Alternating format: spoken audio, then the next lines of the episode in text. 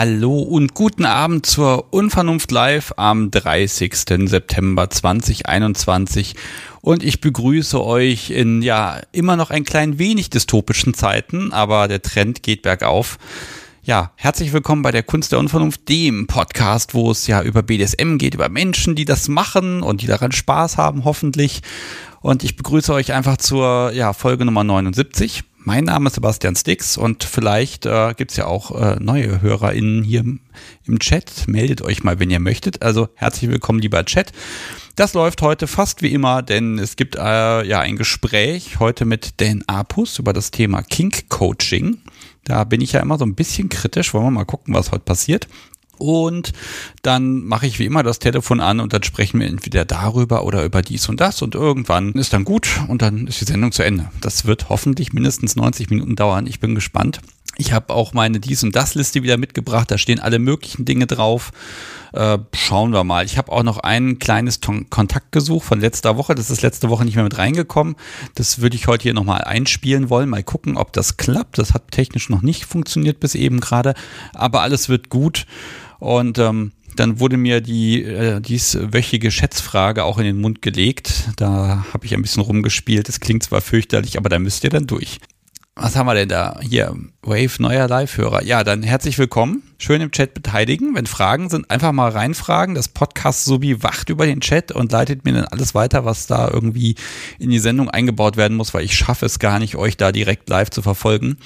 Und ähm, wollen wir mal gucken, ob ich meinen ersten Gast hier reinhole. Das heißt, meinen ersten Gast, den ersten Gast. Ich gebe euch noch mal kurz ein bisschen Musik und dann versuche ich mal eine Verbindung zu Dan herzustellen. Dann sage ich euch auch mal, wieso wir da heute überhaupt sprechen.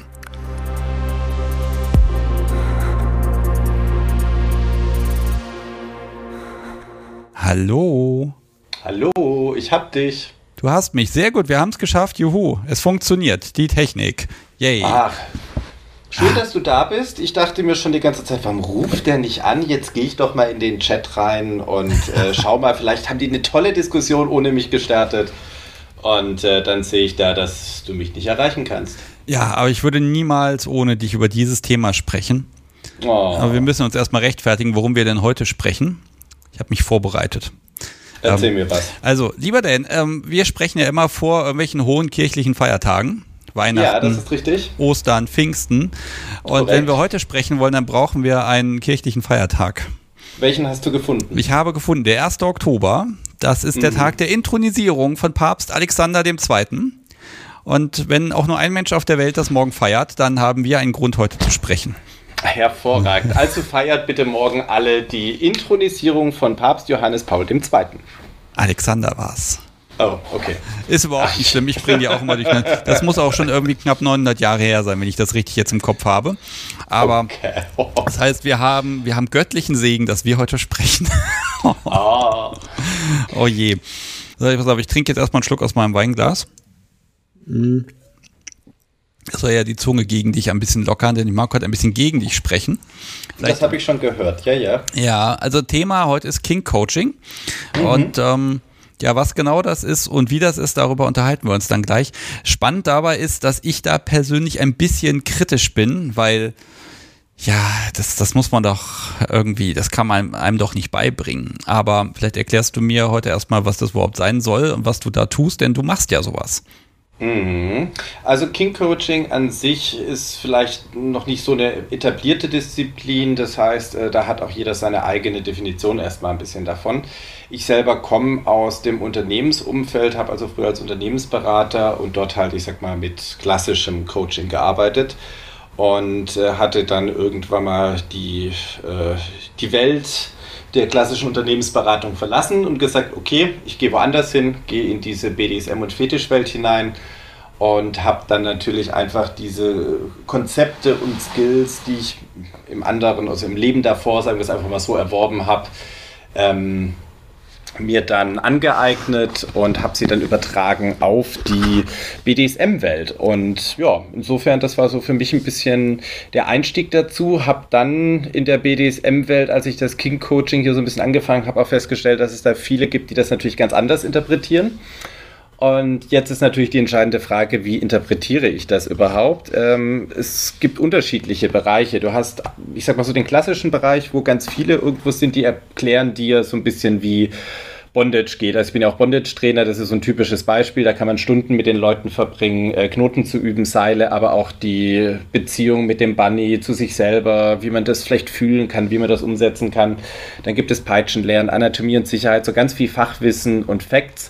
Dann gibt es so ein paar Menschen, die dir erzählen, wie du deinen Sklaven zu erziehen hast oder so. Und das ist aber gar nicht die Welt, also das ist nicht nur die Welt, in der ich mich da aufhalte, sondern bei mir gibt es eben auch viel um die eigene Identität. Also wer bin ich selber? Ähm, was macht mich oder was sind vielleicht meine Hemmnisse? Was hindert mich daran, mich voll zu entfalten? Was hindert mich daran, vielleicht auch das auszuprobieren, was irgendwie in mir rumbrodelt, was ich aber jetzt gerade nicht loswerden kann?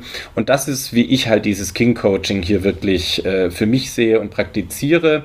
Also das heißt wirklich wie ein Coach Coach, der sich eben ja, mit den Menschen unterhält und dabei eben halt Kink als Schwerpunkt setzt und jetzt vielleicht nicht unbedingt gerade äh, deine psychischen Probleme oder äh, deine Vanilla-Beziehung, die du hast. Okay, pass auf, lass mich mal so ein bisschen dich ärgern heute. Wir haben das mhm. abgesprochen. Also ich versuche heute mal den Advocatus Diaboli. Ähm, dass ich äh, einfach mal schaue, weil generell ist das so, ist das ja so ein, hm, ich bin Dom und ähm, Sub ist Sub und Sub äh, erwartet, dass Dom dann auch bitteschön weiß, was er da tut. Ich bin jetzt mal bei mir persönlich, deshalb kann ich sagen, der Dom. Ähm, und ähm, das muss man doch wissen, das muss man doch im Gefühl haben, dass, äh, was soll man denn da erzählt kriegen? Ne? Also warum ist das nötig? Na, ganz grundsätzlich, äh, erstmal will ich niemandem abraten davon, dass er seinen eigenen Stil hierbei irgendwie an den Tag legt. Und es soll auch überhaupt nicht das Konzept sein. Äh, man kann sich das aber ein bisschen so vorstellen wie mit Autofahren, Kochen oder vielen anderen Sachen, die man macht. Ähm, man kann es oder man kann es. Und das sind halt teilweise Welten dazwischen. Wenn man jetzt irgendwie mal eine Fünf-Sterne-Küche gegessen hat oder eben, ja, das eigene, also ich habe mir heute wieder hervorragende Dosenraviolis angebrannt gemacht gemacht. Ähm, mm. Das sind halt so die Welten dazwischen, wo man sich dann sagen kann, ähm, ich kann nicht kochen. Und das muss ich halt auch einfach äh, offen und ehrlich zugeben. Ist jetzt auch nicht so, dass ich das für mich jetzt zwangsweise ändern muss, damit ich glücklich werde. Genauso braucht auch niemand einen King-Coach, um, damit er jetzt besseren Kink und BDSM machen kann. Das muss man für sich entscheiden, das muss man für sich wollen. Man muss für sich sagen, okay, ich sehe hier auch tatsächlich für mich Entwicklungspotenzial. Ich möchte da ein bisschen an mir reifen, an mir arbeiten. Ähm, und wenn man das eben für sich erstmal erkennt, das ist aus meiner Sicht die Grundlage. Also ich werde niemandem sagen, du musst jetzt. Ähm, vielleicht sagt das dann dein Bunny irgendwann mal, du solltest jetzt. Das sagt das ganz bestimmt. Pass auf, ich, ich habe hin und wieder mal so, so Vorgespräche gehabt mit King Coaches. Und mir sind so zwei, drei Vorgespräche sehr im Gedächtnis geblieben, wo das dann anfing mit, ja, also ähm, ich vermittel dann die Grundlagen des Dominantseins und dass man mit seiner Sub, da, da muss man auch konsequent sein, da darf man nichts durchgehen lassen und dann muss man das nach dem Konzept XY machen. Und da habe ich gemerkt, da werde ich pissig. Also, weil, weil, weil ich, da, da denke ich so, boah, das kann doch nicht euer Ernst sein. Also, es gibt offenbar doch das goldene Buch irgendwo. Und erstmal so meine Frage, woher weißt du denn, was, was du ja vermitteln willst? Weil, äh, also fängst du bei Null an, sagst du, das ist jetzt BDSM, ich erkläre euch das erstmal, oder was ist so ein Coaching und für wen ist das überhaupt? Ist das was für hm. mich? Brauche also, ich das? Sebastian, du brauchst äh, gar nichts. Du bist sowieso der Allerbeste. Ah. Oder vielleicht brauchst du ganz viel und wirst dann der Allerbeste. Das Podcast Subi kann mal was in meinen privaten Chat reinschreiben. Ich werde es originalgetreu verlesen. Und ich werde im Zweifel erwürgen. Ähm. Nein, aber, aber Spaß zur Seite. Ähm, der Punkt ist nicht, dass ich den Leuten jetzt irgendwie wirklich etwas beibringe, sondern ich nehme erstmal jeden, wie er ist. Und also auch diese Frage, kann man dominant sein lernen? Ich kann dir dazu auch nicht die absolute Antwort geben. Manche Menschen werden es nie lernen, andere Menschen sind naturdominant und manche andere spielen eine Rolle. Und die Frage ist halt, ist diese Rolle, die du spielst, authentisch oder nicht? Wie ist dein eigenes Dominanzverhalten? Ähm, was ist vielleicht in deinem Dominanzverhalten sagen wir mal, ungesund oder passt vielleicht nicht für deinen Partner oder deine Partnerin, ähm, vielleicht auch für andere Leute, wo du dann einfach sagen kannst, hm, damit bin ich ein paar Mal angeeckt oder so. Aber das ist wirklich eine sehr äh, persönliche Sache und ich sag jetzt mal in, in einem Coaching, Coaching ist immer eine 1 zu 1 Sache oder vielleicht mit einem Paar oder einem polyamoren Paar aber es ist nichts, wo ein Standard festgelegt ist, weil ansonsten wäre es irgendwie so ein Vortrag, den ich halten würde, wo ich euch irgendwie, ach, ihr müsst jetzt alle tralala, sondern nee, es geht darum, dass du erstmal du bist und da, wo du bist, musst du halt für dich finden, was für dich dominant heißt, wenn du jetzt dominant sein willst oder eben äh, submissiv oder switch oder versatile. Und da gibt es so viele Graustufen dazwischen. Also allein dieses für sich zu erkennen, was bin ich eigentlich, was bin ich nicht, das ist ein Großteil meiner Arbeit und ähm, ja, letztendlich ist es so, dass ganz viele auch irgendwo ein falsches Konzept im Vorfeld haben und denken, oh, ich muss jetzt das, was du gerade gesagt hast, so ungefähr äh, nichts durchgehen lassen, dieses, jenes machen. Nein, kannst du. Du kannst ein totaler äh, Caregiver-Dom sein, der auch relativ locker und offen ist und kannst dabei wunderbar dominant äh, deinen Partner, Partnerin führen oder so. Da gibt es keine festen Vorgaben. Ja, pass auf, das, auf die Frage vom Podcast, so wie ob ich sowas brauchen könnte, ne, hat sie mir hier geschrieben, ich zitiere, la, la, la. so, und leider sitzt sie auf eben jedem Popo drauf. Der jetzt wirklich la la la ist. Aber das kriegen wir hin. Das gibt's doch nicht. So, das war doch jetzt eindeutig dominant. Sie war frech und jetzt habe ich eine Konsequenz und jetzt lacht sie mich aus. Verdammt, diese Holzlöffel sind auch nicht mehr das Wahre. Also irgendwas habe ich hier falsch gemacht. Aber ich ja, brauche doch gar kein Coaching. Ja, du hast zu billige Holzlöffel geholt. Das ist das ich ganze zu billige Problem Holzlöffel geholt. Ja, die würden brechen, wenn du richtig durchziehst. Jetzt lacht sie nicht mehr. So. Ähm, du sollst dazuhören. So, okay. Entschuldigung, da bin ich wieder. Ja. Alles gut. ähm, nein, aber, aber ganz ehrlich, du guckst ja den Menschen an und dann entsteht ja in dir so ein Eindruck. Weil du musst ja auch mhm. überlegen, ähm, äh, was will ich den Leuten eventuell zeigen oder manchmal, man sieht ja selber vor äh, lauter Bäumen den Wald nicht mehr, ne? Ähm, Richtig. Das ist so ein bisschen die Frage, äh, wie, wie schätzt du die Leute ein? Weil die können ja nicht dir was vorspielen oder dir die letzten zehn Videos von den letzten zehn Sessions schicken, damit du dann sagen kannst, an der Stelle hätte man das anders machen können. Also wo kommt es her? Nein, also tatsächlich äh, gehe ich auch gar nicht auf das exakte Spiel von den Leuten ein. Also wenn ich jetzt bei einer Session sage, hier A, B oder C, ähm, das bringt den Leuten ja meistens auch gar nichts, weil dann haben die hinterher ein Drehbuch, haben die irgendwie eine Maskerade oder ein, ein Theaterstück, was sie irgendwie runterrasseln. Äh, das würde ja keinen authentischen Dom ausmachen. Ähm, es wird auch keinen authentischen Switcher oder Sub ausmachen. Das ist dann letztendlich, wir spielen uns gegenseitig was vor und das würde niemandem zum Schluss irgendeinen echten Mehrwert geben. Also. Jetzt hast du ja eben von Rollen gesprochen. Die Rolle muss ich doch erstmal einnehmen.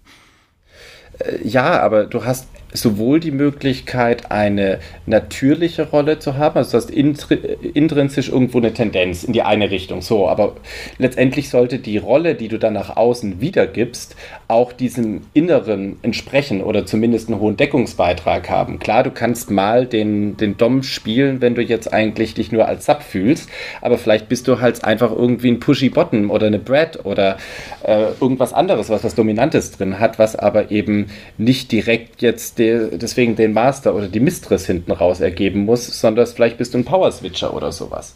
Das ist relativ breit und deswegen du kannst nicht sagen, dass du diese eine Rolle hast oder diese eine Rolle ähm, ja bereits im Vorfeld quasi irgendwie übernehmen musst, sondern du musst für dich deine Rolle finden und wichtig ist dann auch eben, dass du dir dem bewusst bist, dass du das kommunizieren kannst, dir auch über die Konsequenzen darüber im Klaren bist und darauf dann eben auch dein Spiel aufbauen kannst. Also wenn du jetzt zum Beispiel. Das, das klingt aber extrem planvoll, ne? Lass mich nochmal zurückgehen zu der Rollenfindung. Ich frage ja. in jeder Podcast-Folge, warum Sub, warum Top, ne? Ähm, und äh, die häufigste Antwort, ohne das jetzt zu werten, ist, mhm. das hat sich gut angefühlt. Da kannst du mhm. doch jetzt mhm. nicht kommen und sagen, ja, ja da müsste man vielleicht doch nochmal drüber nachdenken.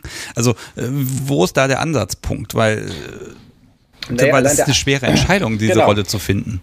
Also das Grundproblem ist ja bereits, dass jemand sich äh, für eine Rolle entscheiden müsste.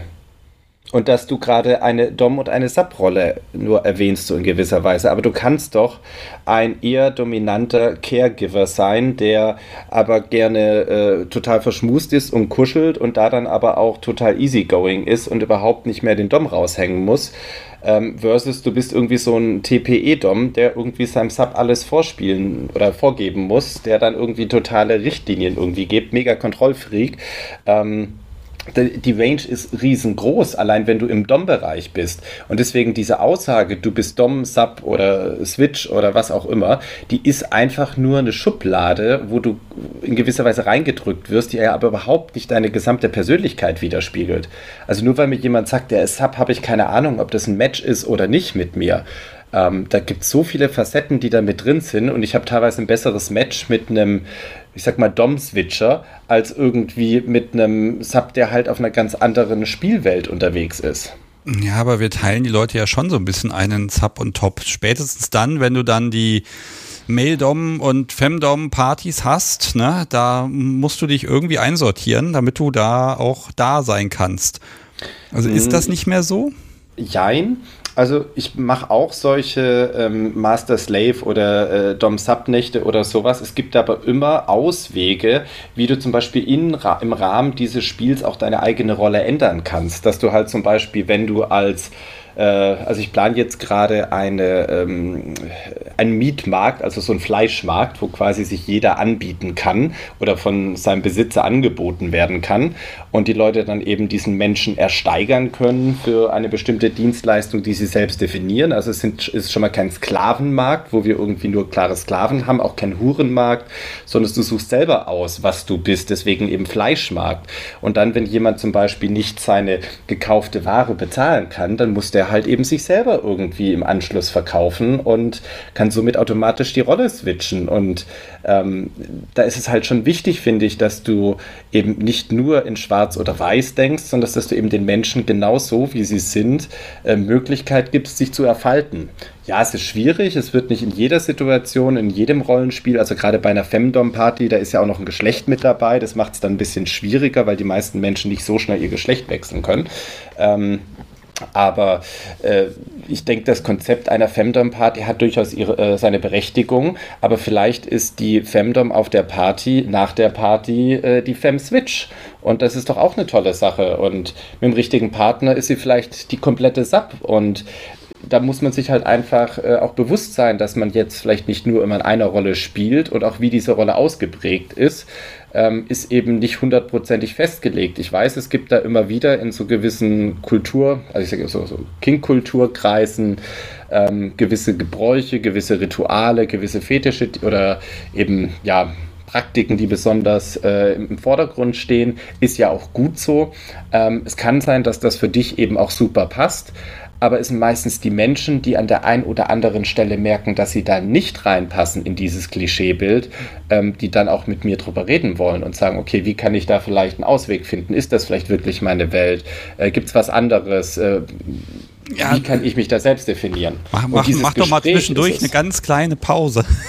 Bitte. Ach, das ist schwierig. ja, ich weiß. Ich grätsche jetzt einfach mal rein. Mach das. Pass auf, äh, wir nehmen jetzt mal an, also erstmal, wer kommt zu dir? Also sind das, weil das müsste man ja meinen, der Top ist die aktive Person, die kommt zu mhm. dir, weil die muss ja jetzt was lernen, weil die hat ja auch die Verantwortung und alles. Wäre jetzt mein Vorurteil Nummer eins. Zu dem King Coaching gehen also die oben Spielenden. Schönes Vorurteil. Ähm, lass mich kurz nachdenken. Ich habe tatsächlich keinen 100% reinen DOM, außer jetzt bei Bondage-Kursen oder rein technikbasierten Sachen. Die meisten, ich würde sagen, ja, 9, 95% würde ich eher in die Kategorie Switcher, Experimentalist, Ausprobierer eher oder ähnliches reinstecken und reine DOMs oder reine Subs, also die wirklich 100% nur in dieser Rolle sind, kommen eigentlich kaum bei mir vorbei. Okay, und dann, das kam auch aus dem Publikum die Frage von Luciel. Ähm, da geht es um Coaching als Türöffner für Neugierige, aber ängstliche oder vorurteilbehaftete. Also geht man dahin, wenn man fünf Jahre in der Szene Erfahrung gemacht hat zu dir, oder kommt man eher am Anfang und sagt, na, das ist irgendwie spannend, aber ich weiß noch nicht so recht? Normalerweise kommt man hin, wenn man sich selber in die eine oder andere Richtung weiterentwickeln will oder eben durchaus, wenn man unsicher ist. Also ich habe Leute, die sind sehr lange intensiv in der Szene mit drin und die suchen einfach jemanden, wo sie ja, sag ich mal, über äh, Sachen und Details sprechen können, die dann schon hochgradig intim und persönlich sind, ähm, wo sie jetzt vielleicht nicht unbedingt äh, mit dem Kumpel am Stammtisch drüber reden wollen, sondern wo sie eben wirklich sagen, okay, da brauche ich einen gewissen professionellen Background, da brauche ich eine gewisse Zuversicht, einen gewissen Haltpunkt, wo ich eben auch die richtige Erwartung äh, vorfinde oder das, das richtigen Gegenpart vorfinde. Ähm, und es gibt Leute, die sind relativ am Anfang, die einfach wirklich sagen, okay, ich habe mich jetzt ein bisschen ausprobiert, ich bin jetzt so, keine Ahnung, ein paar Monate bis zu ein paar Jahre dabei und will mich jetzt eben weiterentwickeln. Das heißt, die haben schon äh, einen gewissen Input bekommen und schon ein paar Erfahrungen gesammelt und möchten jetzt quasi hier äh, vielleicht in die eine oder andere Richtung, weil sie noch nicht merken, dass sie da angekommen sind, wo sie sich aktuell äh, befinden, obwohl sie eben schon Erfahrungen haben und wollen sich dann eben mit mir da weiterentwickeln in diesem Bereich. Okay, also das heißt, du bist ein externer, neutraler Gesprächspartner und das ja. heißt, stellen die Menschen dir Fragen oder schätzt du dir erstmal ein, also äh, wir, wir nehmen es jetzt einfach mal an. Ich buche bei dir ein King-Coaching mhm. und sage hier, also erstmal, das ist keine Gruppenveranstaltung. Richtig. Ähm, das heißt, ich komme zu dir und dann sagst du was zu mir. Dann will ich dich einfach erstmal kennenlernen. Das heißt, ich fange an erstmal, also wir machen immer ein Erstgespräch, da geht es darum, ähm, zu gucken, ob du dich mir gegenüber öffnen kannst. Denn wenn du dich mir gegenüber nicht öffnen könntest, dann würde das gesamte Gespräch keinen Sinn machen. Dann brauchen wir sozusagen gar nicht weitermachen. Und dann werde ich im ersten Schritt versuchen, mit dir gemeinsam ein Bild äh, zu erfinden. Also ich muss dich für mich greifbar ähm, werden lassen. Und dafür ist eben auch diese Offenheit wichtig. So, und dann ist eben die Frage, in welche Richtung es jetzt weitergehen soll, ob es eben zum Beispiel in Richtung, ähm, ich, hab, ich will etwas Neues lernen, das ist dann Technikwissen, Technikvermittlung, das ist ein ganz einfacher Bereich, oder ob es in die Erfahrung geht, also ich möchte zum Beispiel in, in etwas Neues ausprobieren, neues Experiment oder vielleicht auch in Richtung Selbsterkenntnis. Ich habe das Gefühl, da fehlt irgendwie was. Ich bin da noch nicht hundertprozentig zufrieden. Wie kann ich? Ich traue mich noch nicht. Was müsste ich machen? Das. Und dann plane ähm, ich letztendlich. Äh, werden ja. Menschen vielleicht auch von Sub zu dir geschickt? Also nach dem Motto, such dir mal jemanden, das machst du schon ganz toll, aber. Nein, ähm, nein. das habe ich da. Nein, also es sind wirklich Menschen, die wegen sich selber zu mir kommen, die für sich selber erkannt haben, sie wollen etwas erreichen, sie wollen sich entwickeln in die eine oder andere Richtung und diese Menschen kommen zu mir. Es sind wirklich nicht die Leute, also auch ganz offen, also so Technikwissen oder ähm, ja, wie bin ich ein Dom oder sowas, da hast du 100.000 Leute, die sich als Guru bezeichnen und kriegst im Internet irgendwelche Videos, die dir das Ganze beibringen. Das ja. ist aber kein Coaching im eigentlichen Sinne. Das ist erstmal nur eine reine, ein Vortrag oder eine reine Technik oder vielleicht Wissensvermittlung. Das Coaching ist eben, wo es um dich geht, wo, also ich bin der Begleiter, der dir hilft, dass du dich selbst optimieren kannst. Also es geht nicht darum, dass du von mir lernst und mich übernimmst, mein Verhalten übernimmst, sondern dass du dich in mir reflektierst durch Fragen, durch Aufgaben. Du kriegst dann irgendwelche, also wir haben dann so kleine Übungen.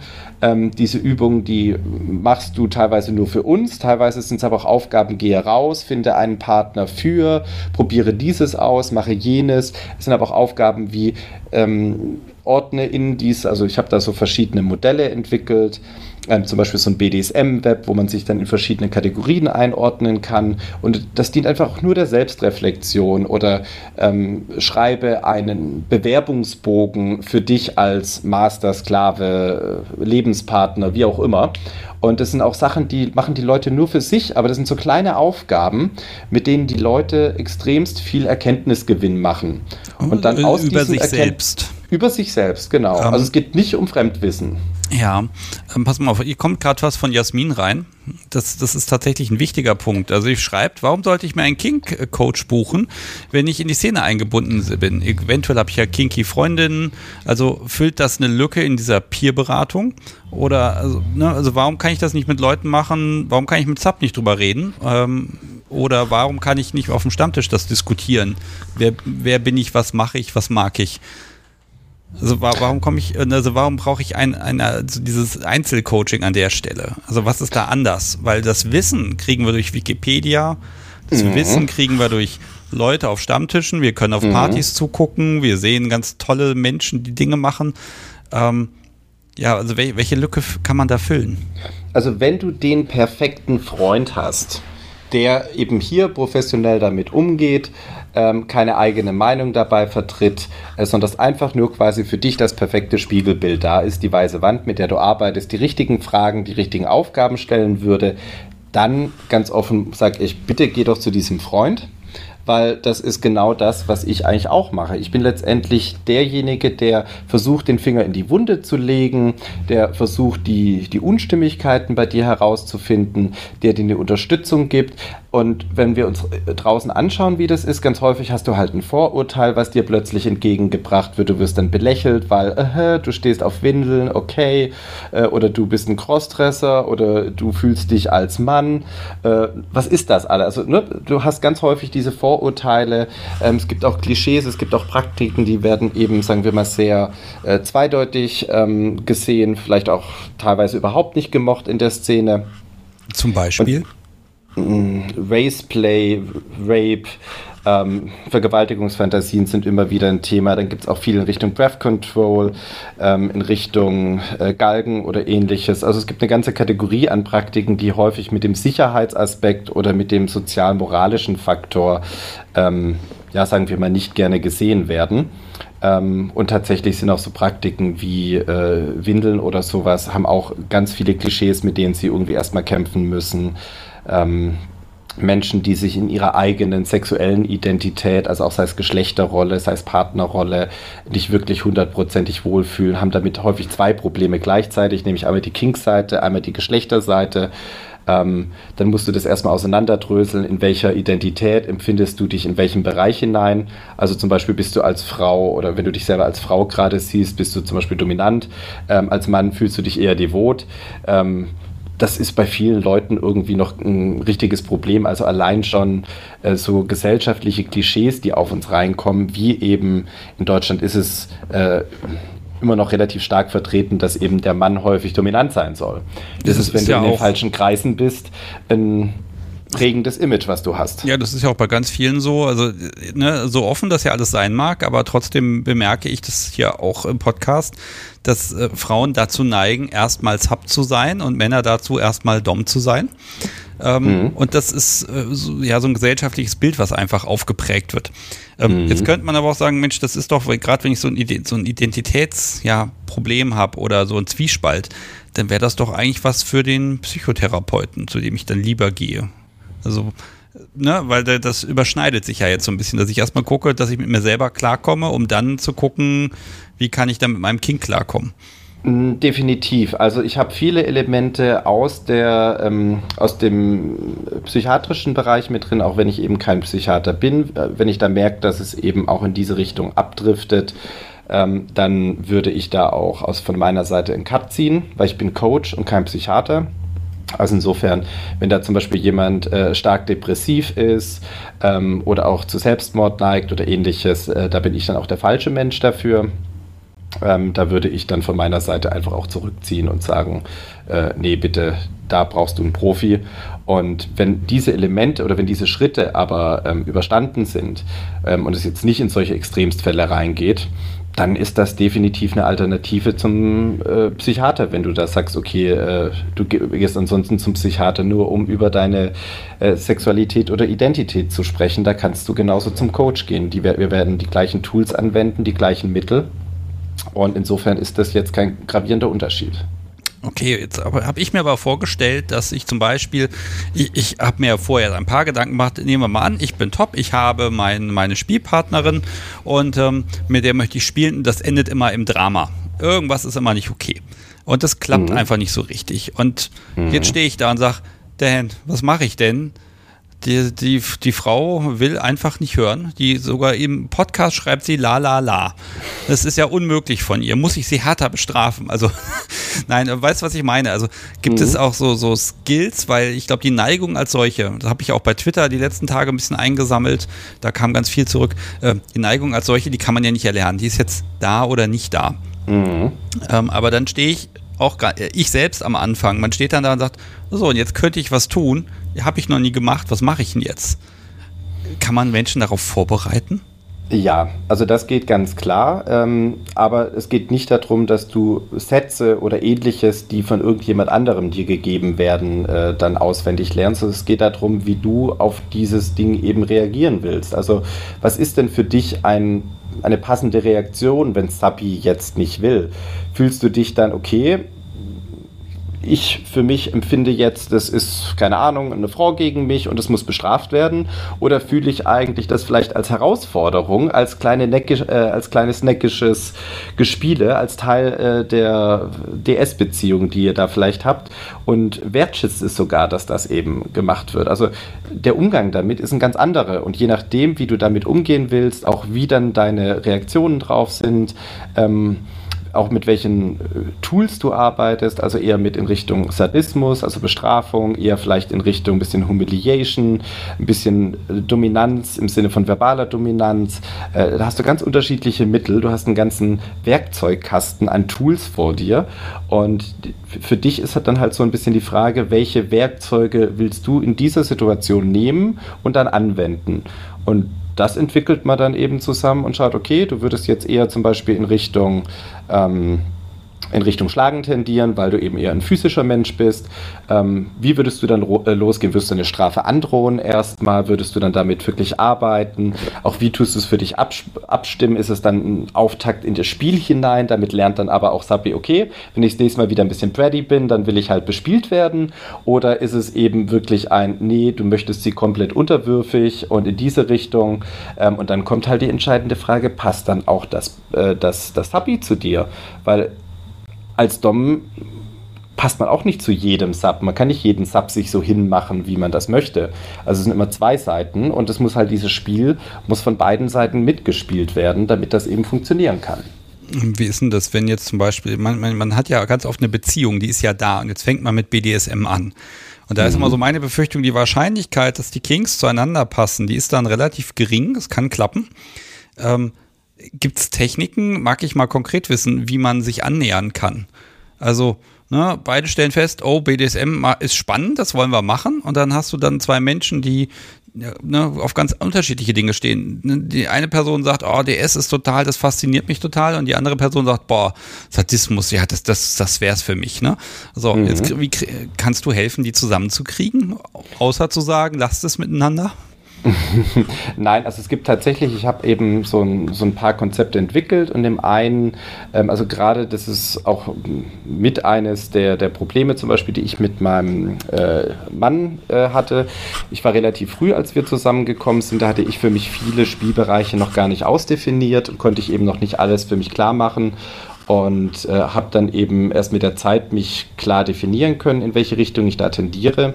Bei mir ist es zum Beispiel so, dass ich eben überwiegend Rigger und Sadist bin. Ähm, in den, achso, Entschuldigung, vor, vor äh, Information fehlt. Ich habe ein BDSM-Web entwickelt mit verschiedenen Ausprägungen, wo man eben äh, sehen kann, ob es ein gutes Match ist oder nicht. Und ich habe hier eben starke Ausprägungen im Sadismus beziehungsweise auch im äh, Dominanz, vor allem aber in der physischen Dominanz, also Kontrolle, zum Beispiel durch Seile oder ähnliches. Ähm, er hat zum Beispiel eher die mentale Dominanz, wo er äh, drauf steht und äh, zum Beispiel auf Verniedrigung ähm, oder auch äh, klare Hierarchiespiele. Und dann haben wir allein schon unterschiedliche Ausprägungen. Und jetzt gibt es aber Methoden, weil nicht jede Praktik ist, ähm, ist automatisch einem von diesen Bereichen zuzuschreiben. Eine Praktik kann zum Beispiel auch in zwei oder drei Bereichen drin sein. Und dann kannst du eben hingehen und sagen, okay, ich habe hier ein, ähm, was weiß ich, zum Beispiel äh, Praktik äh, Schlagen für mich wäre es zum Beispiel eine Möglichkeit, um meinen Sadismus auszuleben. Für ihn wäre es eine Möglichkeit, um sich dabei erniedrigt zu fühlen, weil er eben das in diese Richtung gerne spielt. Und je nachdem, wie man diese Praktik dann eben umsetzt, äh, kann man eben beide Bedürfnisse befriedigen. Okay, aber das, da wird es ja schon kompliziert. Also da geht es ja dann auch darum, wie nimmt jemand etwas wahr und die müssen beide nicht das Gleiche wollen. Es muss nur für den jeweils anderen so wahrgenommen werden, dass es irgendwie passend ist. Uh, genau. Das, das kann man vermitteln? Das kann man vermitteln, es geht aber nur bis zum gewissen Bereich. Also das sind keine, äh, das sind, ich sag mal, ich nenne es meistens Kompromisse, die man hierbei eingeht. Ähm, wenn du jetzt aber sagst, ich muss zum Beispiel meinen Sadismus ad extremum ausleben ähm, und der andere muss seine Erniedrigung ad extremum auslegen und beide sind nicht bereit, dem anderen hier quasi entgegenzukommen, dann wird das halt auch kein perfektes Match werden. Du kannst es immer nur bis zum gewissen Grad anpassen, dass du eben äh, dem Partner entgegenkommst, dass du vielleicht die Gestaltung und den Aufbau von einer Session so machst, äh, dass du vielleicht das Feedback als Sub entsprechend so gibst, dass es eben für deinen Partner interessant ist oder interessanter wird. Und äh, so hast du eben Möglichkeiten, aber das geht nicht bis ins Maximum rein. Da gibt es auch natürlich Grenzen, wo dann irgendwann mal sagen musst, jetzt ist halt kein Kompromiss mehr. Und äh, insofern, es geht immer nur bis zum gewissen Rahmen. Und das kann man aber eben durchaus anwenden und äh, ja, dann eben in der Session mitverarbeiten. Sind, sind das schon Session-Anleitungen? Also wenn A, dann B? Mm, wie bereits gesagt, ich bin kein Freund von Anleitungen. Ja, aber du Vorgaben. musst ja irgendwas sagen. Also, ja, letzte Woche war das so und so, da ist das und das passiert, da waren wir dann beide unglücklich. Dann kannst du ja sagen, ja, probier mal das. Und dann ist das ja schon eine Anleitung. Oder, ja, oder wie würdest du da, weil die Menschen erwarten ja von dir schon Handlungsempfehlungen, sage ich mal. Ich versuche da immer in, ähm, ja, ich sag mal, Gefühlswelten beziehungsweise in, in dem Spektrum äh, zu reden.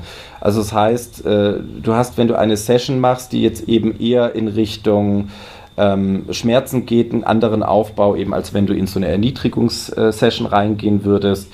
Und dann finden wir zusammen eben eigentlich Elemente, die für dich bzw. deinen Partner hier passend sind. Also du kannst eben sagen, okay, äh, mein Partner steht eben auf Erniedrigung und folgende Elemente fallen mir spontan ein.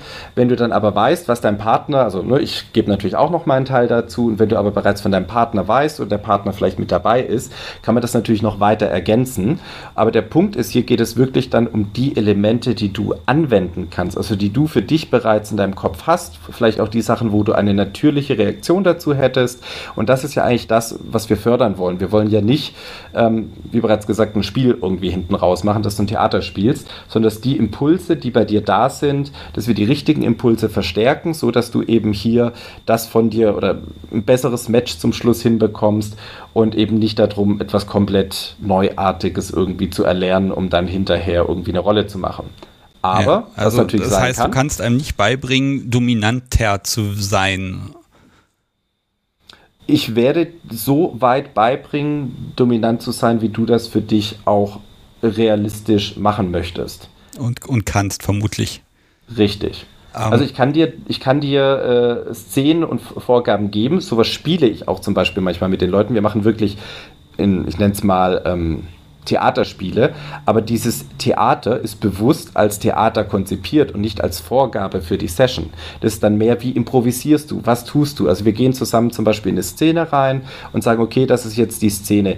Was wäre jetzt dein Impuls? Und weil das im Gespräch eben nicht so natürlich rüberkommt, ähm, spielen wir das eben. So, und dann, was wäre deine erste Reaktion? Dann gucken wir, wo geht's weiter? Und dann gucken wir, okay, was gibt es vielleicht noch für Handlungsalternativen, die du hättest tun können? Und dann kommt es dir, oh ja, tatsächlich, das hätte ich eigentlich auch tun können. Oh, ich hätte noch das was sagen können. Ich hätte noch, aha, ne? so, und dann kommt es dir eigentlich selber, was du quasi noch alles hättest ergänzen können oder wie du es vielleicht hättest anders gestalten können. Und das ist ja das, was eigentlich das Ziel sein sollte, dass du später in dieser Session ähm, eine hohe Flexibilität eigentlich im Kopf hast, um dann eben die passenden äh, Werkzeuge auszuwählen und damit selber deine Session zu gestalten. Hm. Ich, ich habe manchmal so, hm, so ein bisschen Feedback, da geht es dann auch ein bisschen um Missverständnisse. Also klassisches Beispiel. Ähm, Top sagt, Mensch, äh, ich bin Top, äh, Subi, mhm. bespaß mich. Mhm. Und eben jene Sub sagt, Mensch, der Top kommt, dann bespaßt er mich. Kannst, mhm. Äh, was, was macht man da? Weil also da musst du ja eigentlich bei Null anfangen und sagen, was, was ist das überhaupt? Mm, du meinst jetzt, wenn diese Situation eintrifft oder? Nee, die Erwartungshaltung an BDSM ist, ich ist ja erstmal, ich habe ein so. Bedürfnis. Das habe ich. Mhm. Und du mhm. hilfst mir, dieses Bedürfnis bei mir zu finden, zu kategorisieren. Mhm. Jetzt habe ich aber auch noch ein Gegenüber mit auch Bedürfnissen. Mhm. Und jetzt muss ich ja irgendwie in die Lage versetzt werden, was zu geben. Mhm. Äh, fällt mir manchmal auch schwer, weil das Podcast ist total lieb und äh, vollbringt exzellente Serviceleistung an mir. Mhm. Ähm, und ähm, dann kann man natürlich auch schon mal faul werden. ähm, du meinst, wie du dann sozusagen aus der Faulheit wieder rauskommst oder was ist deine Vorstellung ja, dazu? Ja, einfach so die Frage, ne, diese, dieses Missverständnis, was ich da sehe, ne, du hast zwei Menschen, die haben beide eigene Vorstellungen, jetzt prallen die zusammen. Mhm. Einer von den beiden Menschen kommt zu dir und sagt, also irgendwie, ich weiß ja nicht, das, das klappt alles nicht so, wie ich mir das vorstelle. Ich habe ganz viele Pornos gesehen und das ist alles gar nicht so. Also inwieweit musst du auch ähm, Vorurteile oder Medienkonsum quasi, ich sag mal, wegdiskutieren? Mm, also tatsächlich den Medienkonsum ist für ist bei mir selten eine, ähm, ich sag mal, eine Problematik, die kommt. Ähm, Vorurteile, äh, ganz großes Thema. Die Vorurteile kommen aber häufig eben nicht von den Medien, sondern aus, was im Freundeskreis ist, was äh, aus der Familie vielleicht mitkommt, äh, was irgendwie man bei der letzten Subby, Frau, Domina, wie auch immer irgendwie mitgenommen hat. Also die Vorurteile kommen häufig eher wirklich so aus diesem Bereich, äh, teilweise auch aus dem Umfeld der Community und Szene, wo man dann eigentlich eher mal sagen muss, okay, ähm, wie kommst du da drauf? Warum glaubst du, dass das so ist? Warum glaubst du, dass A, B oder C ist? Und äh, dann räumst du die Vorurteile auf. Also von den Pornos, die meisten Leute, die sehen Pornos klar als Fantasie an. Ähm, dann kommt aber irgendwie äh, so dieses, oh, ich habe gehört, dass der und jener Tralala irgendwie gemacht haben. Äh, jetzt muss ich doch auch das. So, und dann überlegst du dir erstmal, okay, weißt du schon, was das für ein Aufwand hinten dran ist, das umzusetzen? Ja, es, es gibt so ein schönes Beispiel, legendärer äh, Foren-Thread äh, äh, beim, beim Joy ist äh, Darf Top Sabi lecken. Und von, ja, warum denn nicht? Bis auf gar keinen Fall, der kann doch nicht runtergehen zwischen ihre Beine, ne? Ähm, mhm. Ist da alles dabei? Also ist, ist die Szene da äh, aus deiner Sicht, weil zu dir kommen die Menschen immer erst dann, wenn es wenn's, wenn's, wenn's komisch wird, aber ähm, ist, ist, ist die Szene dazu verbohrt? Gibt es da einfach Mechanismen, gegen die man anarbeiten muss? Und wo kann, kann man da nicht da ansetzen und anstatt Leute coachen, nicht irgendwie gucken, dass man generell die Community ja verändert? Ich, ich glaube, dadurch, dass wir nicht die eine Szene haben, sondern eben sehr viele und sich die eben auch immer wieder neu ergibt und neu zusammensetzt ähm, und du dann auch nicht in der gesamten Community mit allen Menschen zusammen bist, weil dann hättest du definitiv ein umfangreiches, tolles Wissen, sondern dass du eben immer nur einen Teilausschnitt davon hast. Das ist halt so ein bisschen das Problem. Du kannst in diesem Teilausschnitt, den du quasi gerade siehst, ähm, da lernst du daraus. Und das ist auch gut so, aber es ist eben immer nur ein, ein kleiner Ausschnitt. Und den wirst du, also du wirst ja nicht wissen, wo jemand reinkommt, was der alles sieht. Und insofern ist es halt wichtig, dass du eben auch wirklich weißt, okay, da gibt es auch mal jemanden, der eben dir die Übersicht verschaffen kann, der da mal wirklich nicht nur aus seiner eigenen Perspektive oder aus seinen Vorstellungen, wie eben du kannst die Sabi nicht lecken oder so irgendwie berichtet, sondern dass der einfach mal sagt so, okay, also es machen relativ viele. Willst du denn deine Sabi unten lecken oder nicht? Und äh, wenn du dominant genug bist, dann spricht da überhaupt nichts dagegen. Wenn du aber unsicher bist, äh, und dich in deiner Rolle nicht irgendwie ja, klar definieren kannst und klar aufstellen kannst, dann wird das plötzlich auch für einen Menschen, der sich selbst für dominant hält, problematisch, weil er eben sich nur nach externen Vorgaben richten muss, die ihm dann quasi das Bild prägen eines dominanten Parts. Und das ist dann eigentlich äh, genau das Problem an der Sache, dass du ja. eben so eine Teilvorstellung hast, die dich dann mehr negativ beeinflusst als positiv. Ja, ich, ich glaube, Selbstbewusstsein macht ja auch mutig. Ne? Wenn ich dann einfach Dinge wage, ohne dann mir darüber Gedanken zu machen, wie könnte man das denn sehen oder so. Ne? Ähm, eine Frage habe ich ja noch aus dem Chat von Apex Predator. Und zwar, mhm. die ist eigentlich wichtig, weil du hast eben gesagt, da gibt's, du, du kannst einen Überblick geben. Also was qualifiziert dich als Coach? Weil da kann, es gibt so viele davon, ja. Mhm. Und ja, äh, ich frage mich immer, warum können die das? Also ich könnte ja auch sagen, hier, du machst jetzt beim Sticks, gibt es jetzt auch BDSM-Coaching, yay. Und mhm. dann biete ich das halt an gegen Geld. Ähm, ich glaube, ganz grundsätzlich ist es so, ähm, als Coach wirst du, also du brauchst eine gewisse Grundeinstellung. Jeder Coach hat eine gewisse andere Einstellung. Es kommt darauf an, welche Ausbildung er hat, welchen Hintergrund er hat. Äh, ich komme, wie bereits gesagt, aus dem klassischen Coaching. Also das heißt, ich rede mit den normalen Themen und Problemen von den Menschen. Ähm, andere kommen jetzt vielleicht aus dem BDSM-Bereich äh, überwiegend und haben zum Beispiel lange Zeit als Dominar gearbeitet oder als Master und haben da sozusagen ihre Kernqualifikation her.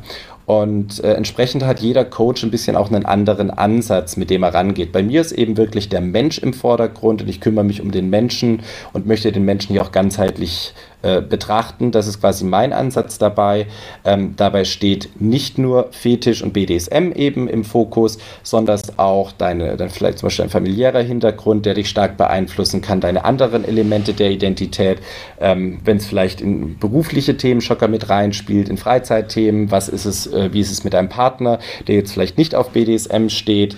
Ähm, und ich habe hier, wie bereits gesagt, eher so einen ganzheitlichen Ansatz und deswegen muss man eben immer gucken, welchen Ansatz ein Coach verfolgt und dann muss man sich die Frage stellen, passt dieser Coach zu mir? Also wenn du jetzt sagst, du entwickelst für dich einen Ansatz, wo du sagst, keine Ahnung, das ist das Sticks-Coaching, ähm, dann ist das vielleicht ein toller Ansatz, der einigen Leuten weiterhelfen wird, aber vielleicht anderen auch nicht. Und äh, insofern ist es halt wichtig, wenn du dir überlegst, zu einem Coach zu gehen, warum passt dieser Coach zu dir? Das ist genauso, wie du dir eben fragen musst, warum Dom oder eine Sub zu dir passt. Ähm, nimm es nicht einfach an und glaub nicht, dass das alles perfekt ist, sondern hinterfrag es und probier es aus und schau, was du davon wirklich mitnehmen kannst. Mhm. Ja, an der Stelle ist aber tatsächlich so ein, mm, ja, wieder dieses, diese innere Einkehr, ne? Guck dich erstmal selber an und dann kann man vielleicht nochmal so ein bisschen den moralischen Kompass geben, also was geht gar nicht, ne? Das gibt's mhm. ja durchaus auch. Ähm, aber das, das kriegt man ja, also ich selber auch nur dadurch mit, dass ich in der Szene unterwegs bin und mir Menschen angucke und mit Menschen rede zufälligerweise. Und dann kann ich so ein bisschen begreifen, was sind so mögliche Grenzen. Mhm.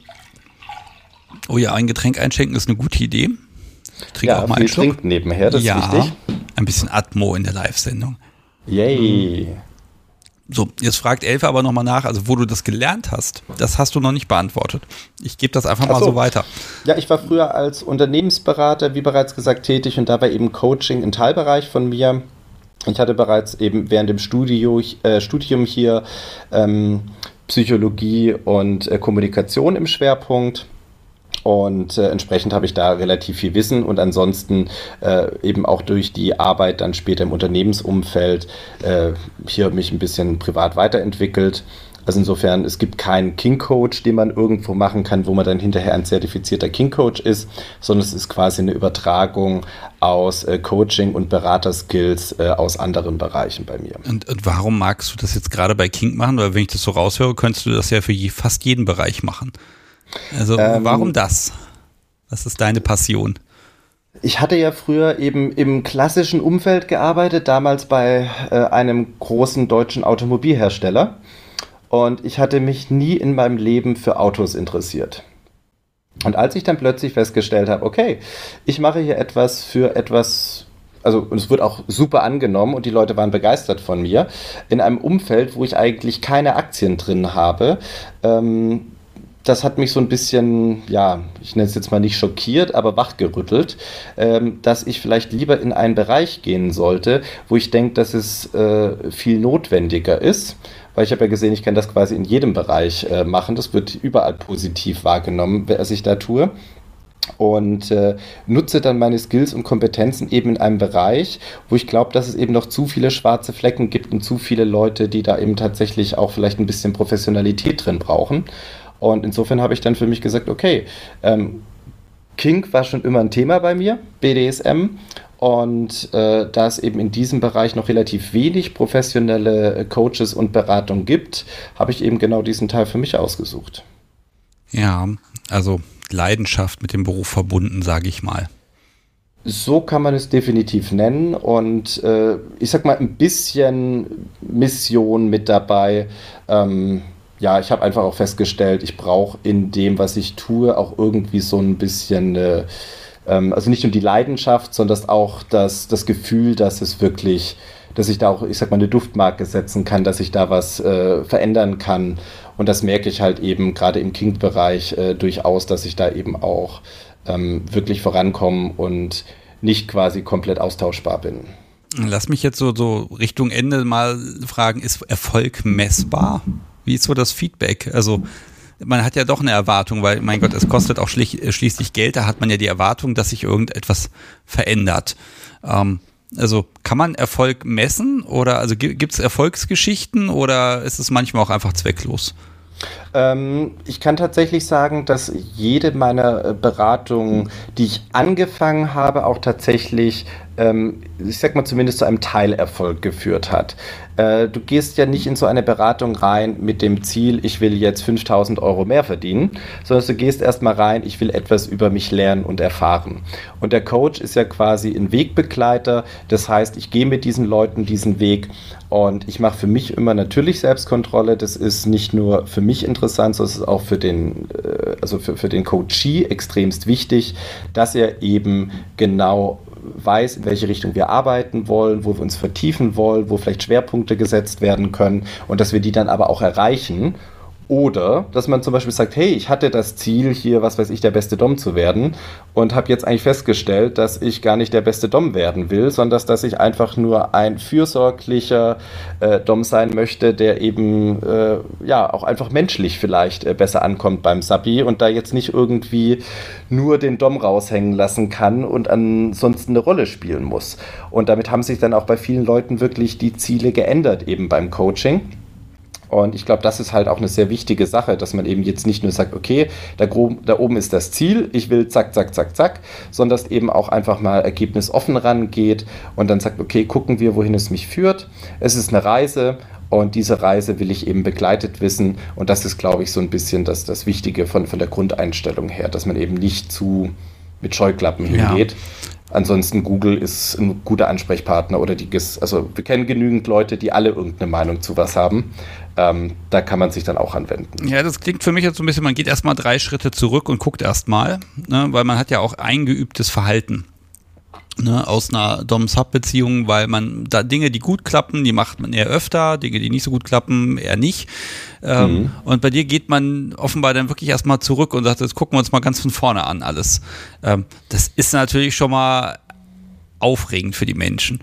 Ähm, ja, es ist aber tatsächlich nicht so, dass wir das immer in jedem Fall machen. Also gerade sehr erfahrene Leute, ähm, die wissen dann zum Beispiel schon eine Richtung. Also die haben sich selber häufig schon stärker reflektiert. Also die haben schon eine ganz gute Selbstreflexion. Die haben schon auch viel Wissen über ihre eigene Identität und Rolle. Bei denen braucht man dann nicht mehr zurückgehen. Das heißt, da kann man wirklich quasi bereits da anfangen, wo sie bereits sind. Natürlich muss ich noch zwei, drei Informationen vorher erstmal abholen. Also wir können nicht sofort losrennen, wenn ich den Menschen nicht vorher schon kannte aber äh, es ist nicht zwangsweise ein Rückschritt. Also man muss das nicht immer so sehen. Es ist aber eben das, was du sagtest, Perspektive wechseln, von außen schauen, ähm, einfach mal neue Eindrücke mitnehmen, vielleicht auch mal die andere Seite besser verstehen, vielleicht auch mal eine andere Meinung haben. Ähm, und das ist, glaube ich, äh, wo die meisten Leute dann eben sehr viel rausholen, ohne dass sie tatsächlich jetzt äh, gefühlt zurückgehen müssen. Hm. Das heißt, also wenn ich jetzt sage, oh, ich mag mich da entwickeln und sage, ich suche mir mhm. da einen Coach. Es ist ja auch so die mhm. Frage, also wie gesagt, ich muss das nur bei Google eingeben, dann finde ich sehr viele Menschen, die mir mhm. sagen können, wie ich da Wunder vollbringen kann. Ne? Mhm. Ähm, also wenn nehmen wir mal die Kundensicht, ähm, wo sollte, bei welcher, ja, bei welchem Versprechen sollte ich vorsichtig werden? Also, also was würdest du auf keinen Fall anbieten können mit ruhigem Gewissen? Also wenn jemand sagt, dass er, äh, also gerade wenn wir jetzt im Kink-Bereich bleiben, wenn er sagt, er macht dich zum besten Dom oder diese ganzen Superlative ähm, sind alle aus meiner Sicht äh, nicht haltbar, äh, weil sie natürlich eine reine perspektivische Sache sind. Was haltbar ist, ich mache dich zum besten Dom, der du für dich hier sein wirst oder sein wollen willst. das geht. Aber das ist schon wieder sehr relativiert. Das heißt, jeder, der versucht, irgendwie dir was aufzuquatschen, wie es zu sein hat, ohne dich als Person dabei zu nehmen, der hat schon mal einen ganz falschen Ansatz aus meiner Sicht. Und da würde ich also extremst aufpassen, auch wenn, wenn jemand ein ultimatives Konzept hat, so nach dem Motto, in meinem Online-Kurs erfahrt ihr, äh, wie ihr der Blabla wird und dann kriegt ihr 50 Videos und diese Videos, die erklären dir, wie du sein hast oder so sowas, das macht auch alles keinen Sinn. Ähm, weil da kann man eben auch nicht auf den Menschen gezielt drauf eingehen. Es gibt sinnvollere Videos, wo man dann zum Beispiel eben auch mit Fragen stellt, mit Selbstreflexion. Es gibt ja auch Self-Coaching hier als äh, Schlagwort.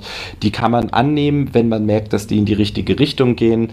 Ähm, auch sollte man aufpassen bei Leuten, die sofort irgendwie Geld wollen. Ähm, also gerade so ein Coach kennenlernen ist mega wichtig. Wenn das vom, von den Vibes, von den Schwingungen her nicht passt und kein Coach verlangt für, diese, für diesen ersten Kennenlerntermin in irgendeiner Weise Geld von dir, weil kein Coach weiß, mit welchem Problem du genau auf ihn zukommst. Entsprechend kann er auch nicht das Versprechen geben, dir zu helfen und damit würde er auch äh, theoretisch erstmal kein Geld verlangen. Oder sollte ja, er zumindest. Zum nicht. Beispiel, wenn jetzt so, nehmen wir mal an, gibt es ja auch äh, ein Wochenende und dann gibt es so ein Gruppenseminar. ja, ja, da kannst du dir ja schon meine Antwort dazu denken. Ich wollte sie nur noch mal hören. Also sagen wir es mal so, ich versuche es jetzt so positiv, wie es geht, so ein Gruppenseminar äh, zu, zu definieren. Äh, wenn dieses Gruppendefiniar als Anregung gedacht ist, wenn dir verschiedene Perspektiven und Optionen dabei näher gestellt werden und du dann einfach aus diesem, dieser Vielfalt an Möglichkeiten für dich die richtigen raussuchen kannst, idealerweise das Ganze kombiniert äh, mit vielleicht so ein bisschen Selbstreflexion, äh, dann kann das ein wirklich tolles Ding sein. Die meisten, die ich da bisher gesehen hatte, waren anders. Sagen wir es einfach mal so. Ja, ich glaube, man muss ja gucken, ne? fühle ich mich wohl, macht das Spaß und ähm, äh, kann ich Ziele definieren und auch erreichen. Ne? Das ist ein bisschen komisch, weil BDSM empfinde ich immer als etwas ja zutiefst Intuitives, ja, das ist genauso wie ähm, äh, schlicht und einfach Sex haben, ja. Das ist jetzt auch, das, das kriegt man irgendwie, die Evolution hat dafür gesorgt, dass man das schon irgendwie hinbekommt, ne?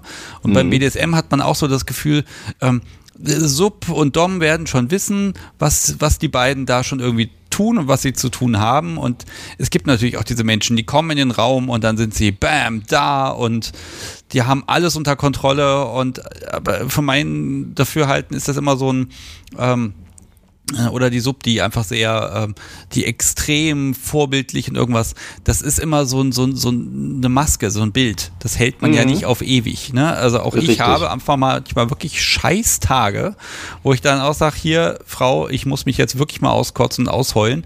Ähm, und ich habe aber nicht das Gefühl, dass das was an meiner Dominanz wegnimmt, sondern das ist dann halt ähm, miteinander. Und ich habe ganz oft das Gefühl, äh, Top muss immer Top sein und Sub muss immer Sub sein und dann, dann ja, rennt man so ein, gegeneinander und nicht, geht nicht aufeinander zu. Ne? Ähm, wenn du da ein bisschen was vermitteln kannst, dann ist das ja schon mal ein guter Weg. Äh, absolut. Also das ist ähm, aus meiner Sicht ist es immer so, du bist zuerst Mensch und danach kommt erst eigentlich deine Kink-Identität und die menschlichen Bedürfnisse, die wirst du immer mit dir rumführen, sei es äh, Freude, Trauer, Stress, ähm, wie es auch immer geartet sind. Also deswegen, du kannst da gar nicht komplett, äh, ich sag mal, abschalten oder ähnliches. Du wirst da immer ein bisschen andere Aspekte mit drin haben. Und äh, selbst wenn du versuchst, hier mega zu spielen und den mega tollen irgendwie zu mimen, es wird halt der Tag kommen, wo das nicht mehr klappt. Die Frage ist auch, macht es dich glücklich? Äh, bist das du, der, das, der da gerade lebt oder lebst du eine Rolle? Und äh, es ist immer toll, ein paar Rollen irgendwie parat zu haben, wenn man sie gerade mal rausziehen will. Aber das bist dann halt letztendlich noch nicht du.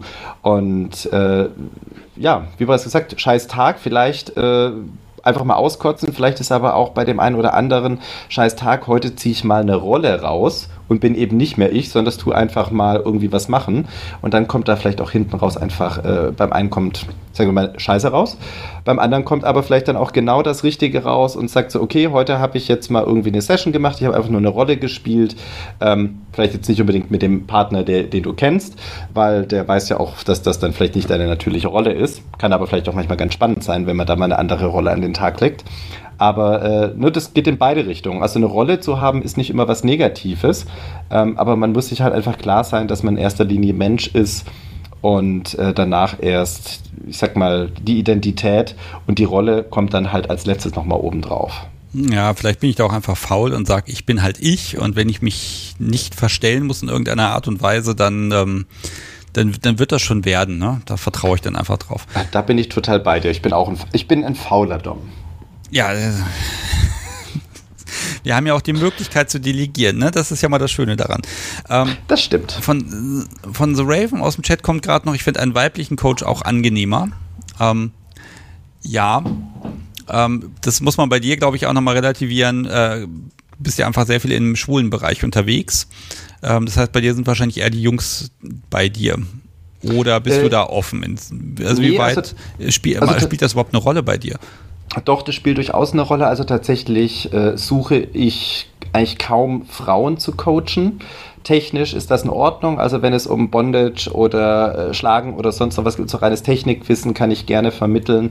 Aber dadurch, dass ich in der Hetero- bzw. in der Frauenwelt relativ wenig selber unterwegs bin, ähm, und ich weiß, da gibt es nochmal ganz andere Klischees und Vorurteile, ähm, mit denen, ich sag mal, ich kenne sie, klar, natürlich, ich bin da ja auch äh, durchaus mit unterwegs, aber da würde ich mir jetzt nicht komplett die Beratung dafür zutrauen. Also, wo ich jetzt sehr überrascht bin, ist immer wieder, dass ich sehr viele hetero-Männer bei mir habe. Ähm, das finde ich sehr interessant. Ähm, gerade was so Identitätsfindung und so angeht, das ist bei denen immer wieder ein gutes Thema und da scheinen die sich wohl bei mir relativ wohl zu fühlen. Ähm, Finde ich faszinierend im schwulen Bereich sowieso. Ähm, da ist natürlich der Schwer oder der Schwerpunkt meiner Kundschaft. Mhm. Oder quer, nennen wir es mal quer, nicht schwul. Okay. Oh, ich gucke gerade ein bisschen auf die Uhr. Die sagt mir, eine Stunde ist rum. Ich habe eigentlich gehofft, dass es bei dir an der Tür klingelt zwischendurch. Hm. Also ich kann mal verraten, liebes Publikum, du hast mich vorgewarnt, dass, ein, ein, dass du noch einen Gast kriegst und der muss dann der muss erstmal begrüßt werden und so. Ähm, das ist, ist richtig, bisher hat es noch nicht geklingelt. Ja, sowas. Verspätet. Ähm, ich würde jetzt so lang, ich mag jetzt so langsam mal ein bisschen gucken aus dem Publikum, ob jemand schon mal vielleicht ein Coaching ausprobiert hat, äh, mal oder auch, ich nenne es mal Seminar ausprobiert hat. Wie war das so? Welche Erfahrungen haben die Menschen gemacht? Ähm, da würde ich jetzt ein bisschen zu einladen. Und ähm, ja, von dir mag ich allerdings eine Sache noch wissen, weil wenn du dich jetzt äh, am Donnerstagabend eine Stunde mit mir hinsetzt, du könntest ja jetzt auch coachen gerade. Ähm, du darfst deshalb ausnahmsweise mal sagen, wo und wie man dich findet. ähm, also man kann mich gerne entweder über die Webseite game-bdsm.club erreichen ähm, oder man kann mich auch gerne über Telegram äh, Dan Apus Monoceros kontaktieren. Ähm, insofern, da bin ich relativ flexibel ähm, einfach irgendwie kurz schreiben, um welches Thema es geht. Wie bereits gesagt, ich halte mir immer vor, eben nicht zu coachen, wenn ich denke, dass ich da nicht der passende Ansprechpartner dafür bin. Ähm, ich sage einfach, ich bin nicht perfekt in allen Bereichen, insofern ähm, gerne das Thema, um was es geht, in welche Richtung es geht. Und dann gebe ich da auch direktes Feedback drauf. Oder ich sage halt, ja, lass uns mal ein Erstgespräch machen Erstgespräche äh, sind äh, kostenfrei und dann kann man da auch äh, einfach mal mich kennenlernen, ich kann das Thema mal kennenlernen und dann können wir da arbeiten, in welche Richtung es gehen würde. Ja, ich bin jetzt gleich sehr gespannt, ob jemand sowas schon mal ausprobiert hat, weil das ist ja nochmal eine ganz andere Sicht. Ähm, Dan, ich ja. muss mich tatsächlich jetzt schon verabschieden von dir. Hm bedanke mich aber tausendmal, dass du so, mir so einen kleinen Blick mal gegeben hast, wie, weil wie gesagt, ich bin da selber so ein bisschen kritisch, weil ich bin halt damit gesegnet, dass ich äh, ein sehr, wie soll ich das sagen, ein sehr wohlwollendes Podcast so wie habe, die mich ausprobieren lässt und mich hin und wieder auch mal auf den Pod setzt und sagst, naja, also die, das kannst du zwar machen, aber das führt jetzt nicht dazu, dass das irgendwie besonders, ne? Also da, da haben wir zum Glück einfach so einen Kommunikationsweg äh, gefunden und ähm, aber das ist halt nicht immer gegeben, muss man einfach ganz ehrlich sagen. Ich habe auch schon eine Menge Mist gebaut und das erst Jahre später kapiert, was ich eigentlich angestellt habe. Vielleicht kann man das sogar ein bisschen vermeiden. Definitiv. Ähm, Wobei auch da würde ich tatsächlich sagen, das ist jetzt auch nicht zwangsweise immer das perfekte Thema für, für ein Coaching. Also auch da würde ich fast schon sagen, das sind tatsächlich dann Workshops äh, hilfreich, also nicht ein 1 zu 1 Coaching, sondern das Workshops kann man an dieser Stelle empfehlen. Es gibt viele Workshops, zum Beispiel über Konsens, über äh, wie man richtig A, B, C, D, Peitschen, äh, Fesseln, sonst noch was, Anatomie und Sicherheit. Also ich gebe regelmäßig auch Workshops, aber wirklich so dieses Wissen, so ne, hinterher mal festgestellt, dass da was war, das würde ich tatsächlich eher über einen, Workshop äh, ergreifen. Ich würde wirklich eher für, für Coaching würde ich die, wirklich so diese persönlichen Themen, wo man sich selber unsicher ist, ungewiss, vielleicht ein bisschen eine, eine Fantasiebildung oder sowas mit braucht, die würde ich da eher drin sehen. Und ähm, ich glaube, da, äh, also das, das sind ein bisschen unterschiedliche Ansätze, äh, wo ich für mich auch unterscheide, weil das eine ist wirklich eine Massen- ähm, Sache, die kann man in dem Workshop vermitteln, die kann man in dem Workshop beibringen und das andere ist eben wirklich etwas sehr Individuelles, wo man eben nicht über einen Workshop an die passende Lösung kommt. Also da muss man wirklich, ähm, da würde ich nicht sagen, dass du aus diesem Grund sozusagen dafür jetzt ähm, ja, den vielleicht hättest machen müssen. Das hättest du wirklich, wie bereits gesagt, auch einfach über teilweise schon über Gespräche am Stammtisch. Also man, auch da redet man ja häufig über Konsens oder ähnliche Themen. Also insofern, das ist, ist nochmal ein anderer Rahmen, wo du das machen kannst. Ja, aber das ist ja das Schöne, es gibt für Bedürfnisse gibt es ja Möglichkeiten und dann ist eben Coaching auch eine davon. Und weil ich in der Kunst der Unvernunft noch nie darüber gesprochen habe, fand ich, das muss heute einfach mal passieren. Okay, ja. dann wünsche ich dir gleich ganz viel Spaß mit deinem Gast. Und, ähm, Wunderbar. Ja, äh, bedanke mich noch vielmals und dann gucken wir mal, was das Publikum noch dazu zu sagen hat. Denn bei Twitter habe ich schon gesehen, so ein bisschen was ist passiert. oh, wunderbar. Dann werde ich dir jetzt auch mal nachlesen und gucken, was da passiert ja, schau, ist. schau mal rein. Alles klar. Ich wünsche dir einen schönen Abend. Mach's gut. Vielen, vielen Dank nochmal. Tschüss. Auch. Bis dann. Ciao. So, ihr Lieben, das war Dan. Und ja, der macht sowas, aber ähm, vielleicht habt ihr schon mal überlegt, hm, ich möchte da mich fortbilden oder ich äh, habe sowas schon mal besucht oder habe ein Seminar besucht äh, und äh, ja, ich, ich, oh doch, ich erinnere mich, ich habe mal eine Folge gehabt, da hat jemand dann auch seine Schulungsunterlagen mitgebracht. Das war ganz spannend, wo auch ganz viele Ideen gegeben wurden und einfach diese Denkansätze. Weil das ist klar, gehe ich auf eine Party, gehe ich auf einen Stammtisch, dann sehe ich Menschen, die was machen und dann ja, was soll ich machen? Ich muss mir was abgucken.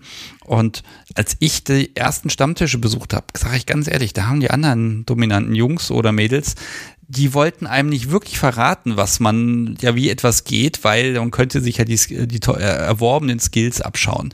Da hat sich eine Menge verändert, muss ich ganz ehrlich gestehen. Wissensvermittlung im BDSM gibt es. Und jetzt lade ich euch aber erstmal ein wo ist denn meine schicke Telefonnummer? Da ist sie, die 05101 911 8952. Und ähm, ja, wenn ihr da zum Thema mit mir sprechen wollt, dann könnt ihr das jetzt sehr gerne tun. Ich bin da relativ offen über die einzelnen Inhalte, aber wenn ihr da was erlebt habt, wenn ihr ein Seminar besucht habt, wenn ihr ein Coaching besucht habt, irgendwas oder vielleicht auch mal so eins, ich nenne das jetzt mal so ein, so ein Dark BDSM Coaching, also wo euch jemand gesagt hat, Mensch, also der echte Dom, der weckt seine Sub morgens um fünf, damit sie ihm um sieben das äh, Frühstück ans Bett bringen kann. Und das muss man halt so machen. Habe ich alles schon gehört, das ist großartig. Ja, dann ruft mich an, dann sprechen wir drüber. Ich bin gespannt. Ihr Lieben, ich melde mich ausnahmsweise mal aus der Postproduktion. Ähm, es gab gestern Abend bei der Live-Sendung dann einen fürchterlichen Zusammenbruch äh, von der Streaming-Software, die ich hier habe. Also der Anbieter, der Webseite war dann irgendwie tot und der Stream ist abgebrochen. Dann haben die Leute natürlich ausgemacht. Es ging dann nach ein paar Minuten wieder, aber es war fürchterliche Verwirrung. Einen Anrufer hatte ich allerdings noch, bevor wir dann abgebrochen haben. Den möchte ich euch nicht vorenthalten. Ich switch da jetzt direkt rein. Diese ganzen dies und das und Nebensachen und Chatsfrage und so, die lasse ich jetzt im Schnitt einmal draußen, weil das ein fürchterliches Durcheinander gewesen ist wer gestern anrufen wollte zum Thema und das ging leider nicht. Das tut mir wirklich leid. Ich denke, wir werden das nächste Woche dann zusammenbauen und jetzt springe ich direkt ins Gespräch äh, und dann auch zur Verabschiedung schon. Also heute etwas kürzer, aber hin und wieder gehört das dazu. Live ist eben immer ein bisschen aufregend und da kann auch mal was passieren. Und jetzt wieder zurück in die Sendung. Hallo. Hallo. Hallo. Ja, das funktioniert. Hallo Expadon. Hallo. Ja, ja worüber sprechen wir? Jetzt, genau, ich habe gesagt, ich wollte mal anrufen und dann, wenn sich hier so eine Flaute bildet, dann habe ich gedacht, ähm, rufe ich mal an. Ich wollte mich ja noch bedanken bei dir, weil ich habe ja die E-Mail geschrieben für den OACT. Und äh, Ah, du bist das. Also du bist der Mensch, genau. der äh, für die SMG kocht. Genau, ja, ich, ich also ich habe mich da einteilen lassen und wir fanden das eine super witzige Idee. Ähm, und dann dachte ich, rufe ich jetzt mal an äh, wegen dem Coaching. Das habe ich mir gerade angehört und fand es sehr spannend und wollte was zu diesem Findungsprozess sagen. Ja, das ist ja so ein ähm, Prozess, äh, ganz ehrlich, die meisten sagen, ich, das war dann so. Ne? Also da haben die meisten ja gar, sich gar keine vielen Gedanken drum gemacht. Genau, ja. Ähm, das, also da bin ich auch ein Teil davon. Also das ist jetzt super spannend, wäre das auch zu sehen für Leute, die da wirklich Schwierigkeiten hatten. Aber für mich war dieser Findungsprozess, in dem ich auch bin, ist das ein super spannender Aspekt ähm, vom, also das ist einfach neue Dinge kennenzulernen und zu schauen, ist das was für mich, das ist für mich also das Schönste eigentlich gerade so. Und ich weiß nicht, also wie, vor allem, da wurde ja erwähnt, da wurde ja ein Zeitraum von drei Monaten erwähnt, wo ich dachte, nach drei Monaten gleich zum Coach gehen, das fände ich jetzt persönlich sehr verfrüht. Ja, muss man halt entscheiden, wann will ich das Wissen haben, ne? Also mh, Genau. Ja, das, das muss ich ausprobieren. Also wie lange bist du denn schon äh, ja, kinky drauf? Wie lange weißt du das schon? Ähm, wissen tue ich das schon eine ganze Weile. Also ähm, ich bin wegen Umständen war ich jetzt noch nicht so in der ähm, Szene bei uns äh, angekommen, weil ich einfach nicht von ihr erfahren habe und dachte, das ist halt so, ja, das ist halt, äh, jeder hat diese Fantasien und es wird halt nicht ausgelebt.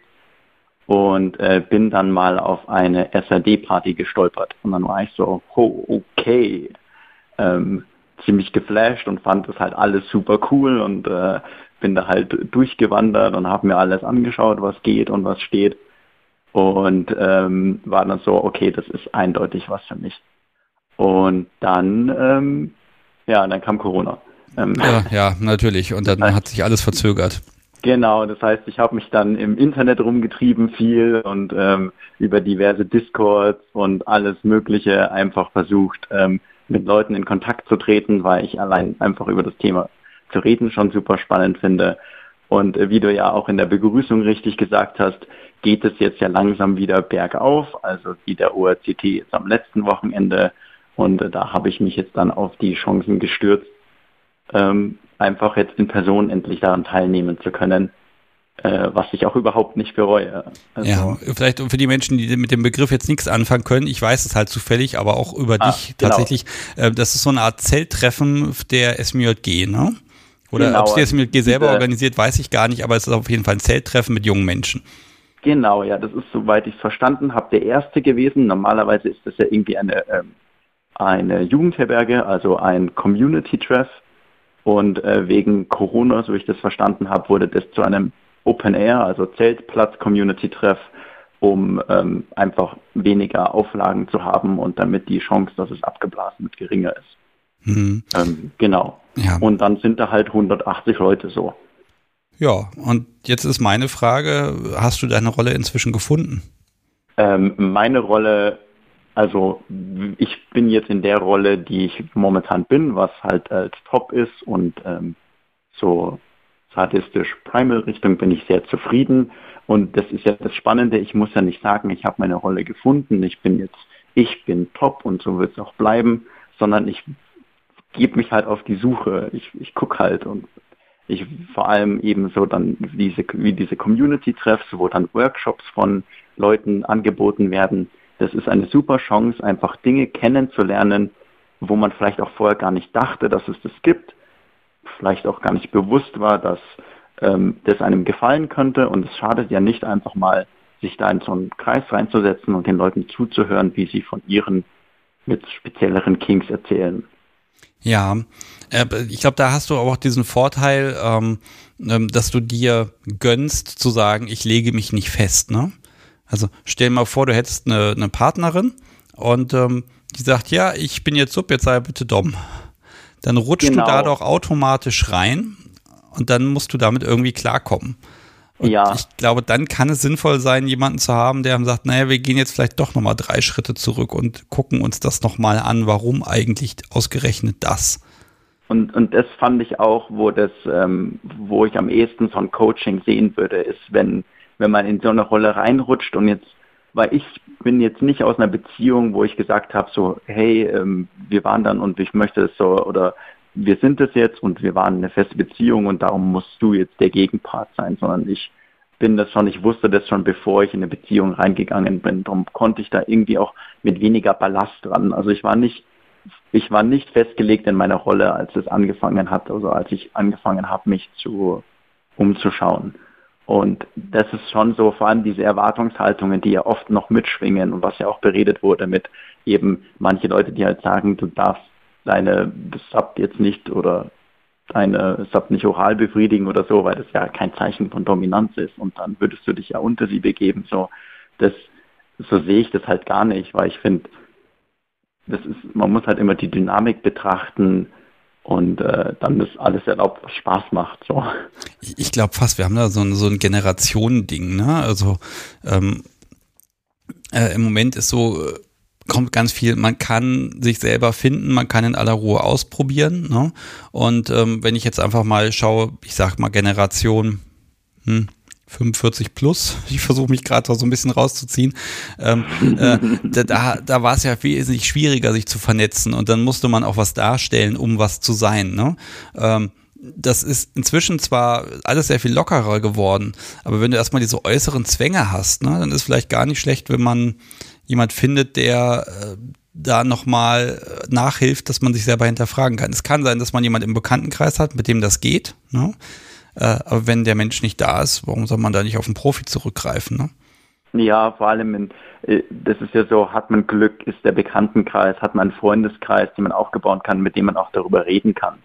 Und muss nicht so im Internet umherschwelgen, weil ich meine, jeder kennt das Internet, da sind auch oftmals extrem dumme Ansichten vertreten und da hilft es dann schon irgendwie jemanden zu haben, mit dem man in Person reden kann. Ja. Ich würde halt immer erstmal raten, vielleicht deinen Stammtisch zu besuchen oder versuchen über, ähm, also zu networken und einen eigenen äh, Freundeskreis aufzubauen, weil sich das halt dann, ich, das halt so, ich, man, meiner Meinung nach sollte man immer versuchen, den natürlichen Weg zuerst zu gehen. Äh, gar keine Frage, aber wenn mein Freundeskreis dann feststellt, dass da gibt's ja auch immer soziale Normen, die sich da etablieren, ne? Und äh, in so einem Freundeskreis, weil man, man hat ja Gemeinsamkeiten, man guckt, dass man sich so ein bisschen angleicht und auch voneinander lernt, ne? Und ähm, das ist ja nicht schlecht oder böse gemeint. Und ich nehme mich da auch gar nicht aus. Ähm, man wird ja doch versucht, in Schubladen zu stecken. Und ich mache das ja im Podcast auch, dass ich Leute auffrage. Und äh, wirst du lieber geschlagen oder schlägst du, ne? Also, dass man wirklich diese mhm. Schubladen hernimmt und sagt, hier, Mensch, guck mal, ob wir dich da irgendwie reinkriegen, weil irgendwie muss man ja auch kommunizieren können. Und das geht ja nicht, wenn ich immer alles relativiere und sage, ja, hier mal so, mal so, ne? Nicht Fisch, nicht Fleisch. Ähm, da, da gehöre ich ja wirklich auch zu den Menschen, die dann sagen, hm, wir müssen die Menschen doch ein bisschen charakterisieren können. Und dieses, diese, diese Entspanntheit zu sagen, mal gucken, was, was, was gut ist für mich, die haben ja ganz viele gar nicht.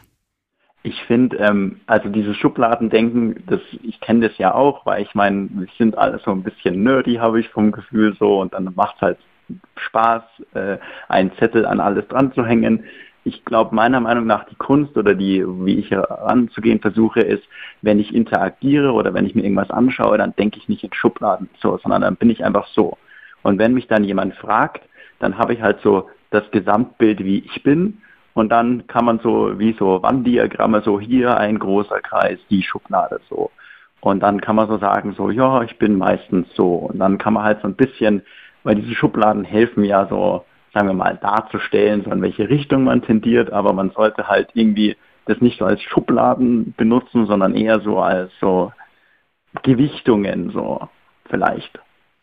Äh, würdest du sagen, dass in deinem Umfeld, in deinem, ja, in deinem sozialen Gefüge, dass so dieses Self-Care, also ich muss mich damit wohlfühlen, dass das einen sehr hohen Stellenwert hat?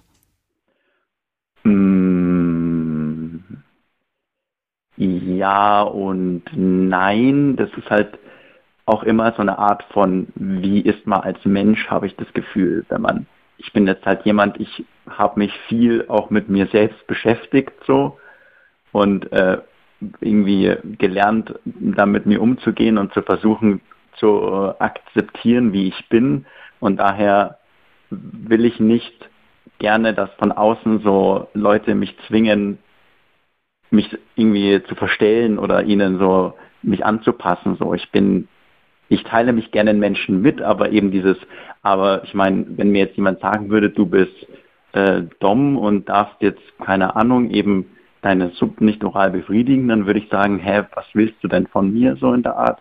Das ist doch, also ich finde das schwierig und oftmals habe ich das Gefühl, dass diese, diese Schubladen nur dazu da äh, führen, dass die Leute so, okay, ich bin ein Mann, ich muss jetzt dominant sein und was heißt dominant so, ich bin äh, unantastbar und äh, ich lasse mich bedienen so und äh, verstecken aber eigentlich, dass sie vielleicht nicht rein dominant sind, sondern eher vielleicht doch eher ein Switch oder so, aber sich das nicht eingestehen wollen. Und da wäre halt so ein Coaching wirklich gut, wo man halt so ein bisschen so die Fassade mal abbrückelt, die man sich über die Dauer aufgebaut hat.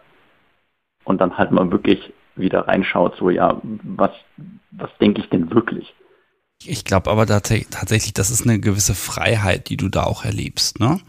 Dass du einfach hingehen kannst und sagen kannst, ich schaue mir das an, ich gucke und, und ich finde mich da ich glaube, das ist nicht jedem gegeben. Ne? Das, das ist eine privilegierte Position, die du hast, die ich ja auch habe, in dem Sinne, dass ich sagen kann, äh, ich schaue mal, äh, ja, wie ich mich wohlfühle.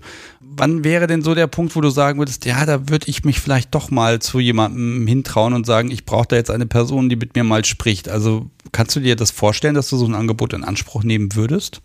Ich kann also mir schon vorstellen, aber ich würde immer versuchen, erstmal Leute, die ich in der Szene kennengelernt habe oder also Freunde von mir ähm, versuchen zu reden und dann sagt, dann ist natürlich auch die Sache, ja, vielleicht ist das ja natürlich eine eigene Perspektive wieder von einer anderen Person, aber wenn man natürlich sich mehrere Perspektiven dann einholt, dann ähm, dann ist es wieder, wird es wieder relativ objektiv.